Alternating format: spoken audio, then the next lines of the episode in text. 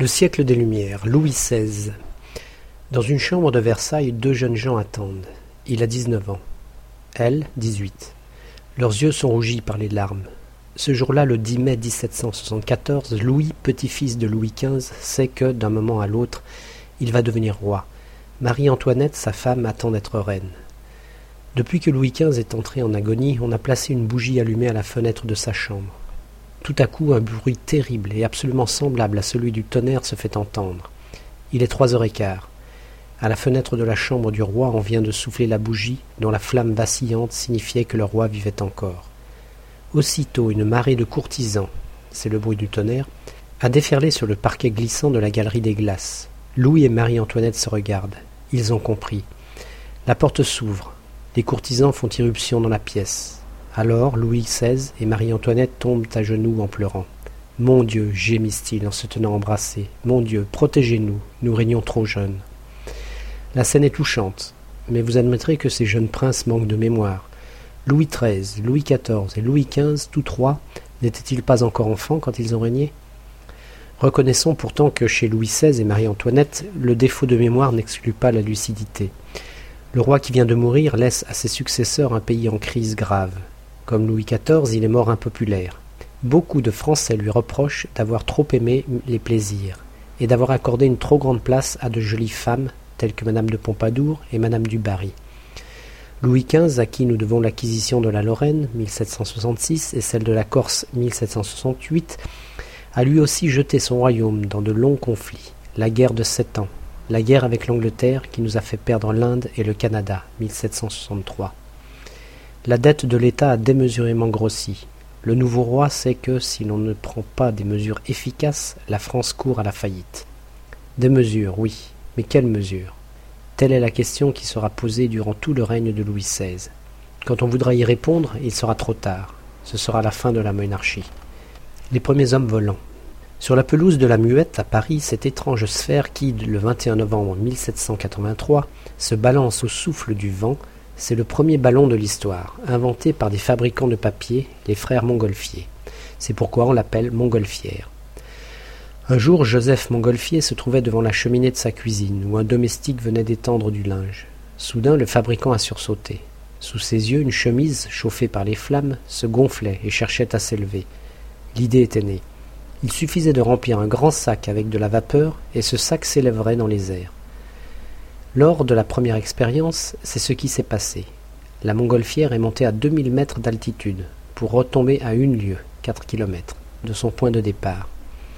Aujourd'hui, c'est à une tentative beaucoup plus périlleuse que l'on va assister. Deux hommes ont proposé de s'élever dans les airs à bord d'une montgolfière. Louis XVI, après avoir longuement hésité, a fini par donner son autorisation.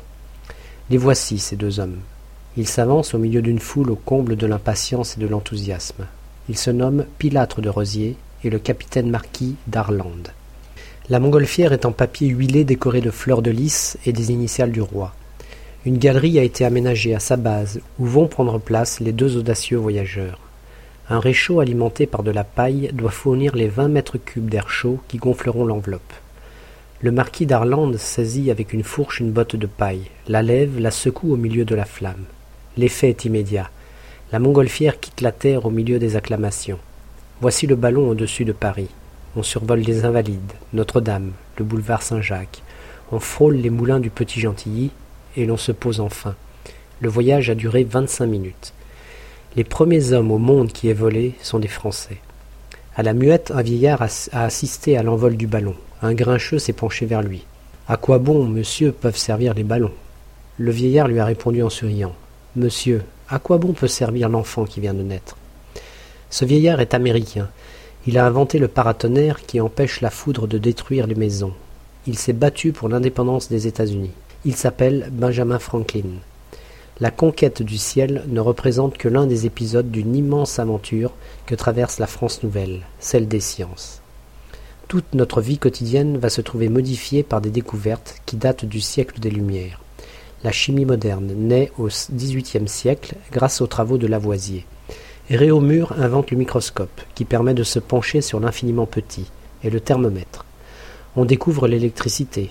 On introduit en France la machine à vapeur de l'anglais watt. Les filatures usent désormais de métiers mécaniques. Propriétaires de manufactures, marchands, bourgeois profitent des progrès techniques et d'une production améliorée autant qu'accrue. Les ouvriers eux-mêmes voient leur salaire augmenter. On répète aux Français que l'État est ruiné. Ils comprennent d'autant moins qu'il leur semble, quand ils regardent autour d'eux, découvrir un pays riche et prospère. Ils n'ont pas tort. De 1715 à 1792, la France n'a connu aucune invasion étrangère. Nous nous sommes toujours battus hors de nos frontières. C'est important. Mieux encore, les terrifiantes épidémies, les épouvantables famines de naguère ne sont plus que de mauvais souvenirs. Les communications se sont améliorées, les échanges commerciaux ont augmenté. Les philosophes se sont beaucoup occupés de l'agriculture, et depuis leurs recherches, l'on obtient un meilleur rendement des cultures. Le bétail est mieux nourri, on a appris à fumer les champs, d'où des récoltes plus abondantes. La météorologie elle-même s'en est mêlée. Depuis 1730, le temps n'a cessé de s'améliorer. Pour les paysans, ce n'est pas la richesse, mais ce n'est plus la misère. Il est moins difficile de survivre. Les Français qui étaient 18 millions à la fin du règne de Louis XIV sont maintenant sous Louis XVI 25 millions. Cet accroissement est encore un signe de prospérité. La France est l'État le plus peuplé d'Europe. Elle n'est dépassée de très peu que par la Russie. La vérité est que les Français sont riches, mais que l'État est pauvre. Personne ne trouve le moyen de remplir les caisses. Les fêtes offertes à Versailles sont très critiquées. Imprudemment, la reine Marie-Antoinette comble de faveurs et de présents un petit groupe de courtisans.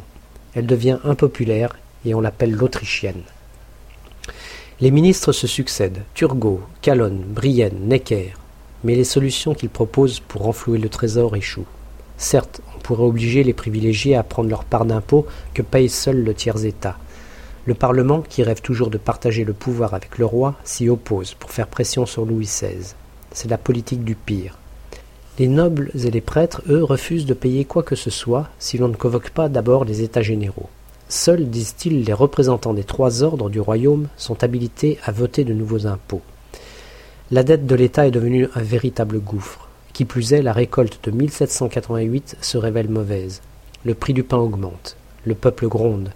Les bourgeois enragent parce qu'ils sont traités en inférieurs par les nobles. Un prêtre, l'abbé Sieyès, publie une brochure qui pose cette question. Qu'est-ce que le tiers-État? Il répond rien. Que devrait-il être? Tout. Que veut-il être? Quelque chose.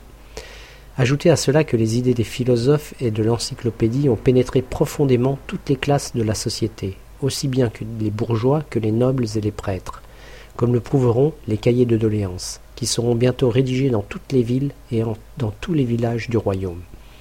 Beaucoup de nobles sont allés se battre en Amérique avec Lafayette pour l'indépendance des États-Unis et en sont revenus enthousiastes de l'idée de liberté. Finalement, Louis XVI a cédé et convoqué ce tiers-État dont tant de Français réclamaient la réunion. En faisant cela, il a donné lui-même le coup d'envoi d'un drame immense, à la fois terrifiant et exaltant, la Révolution française.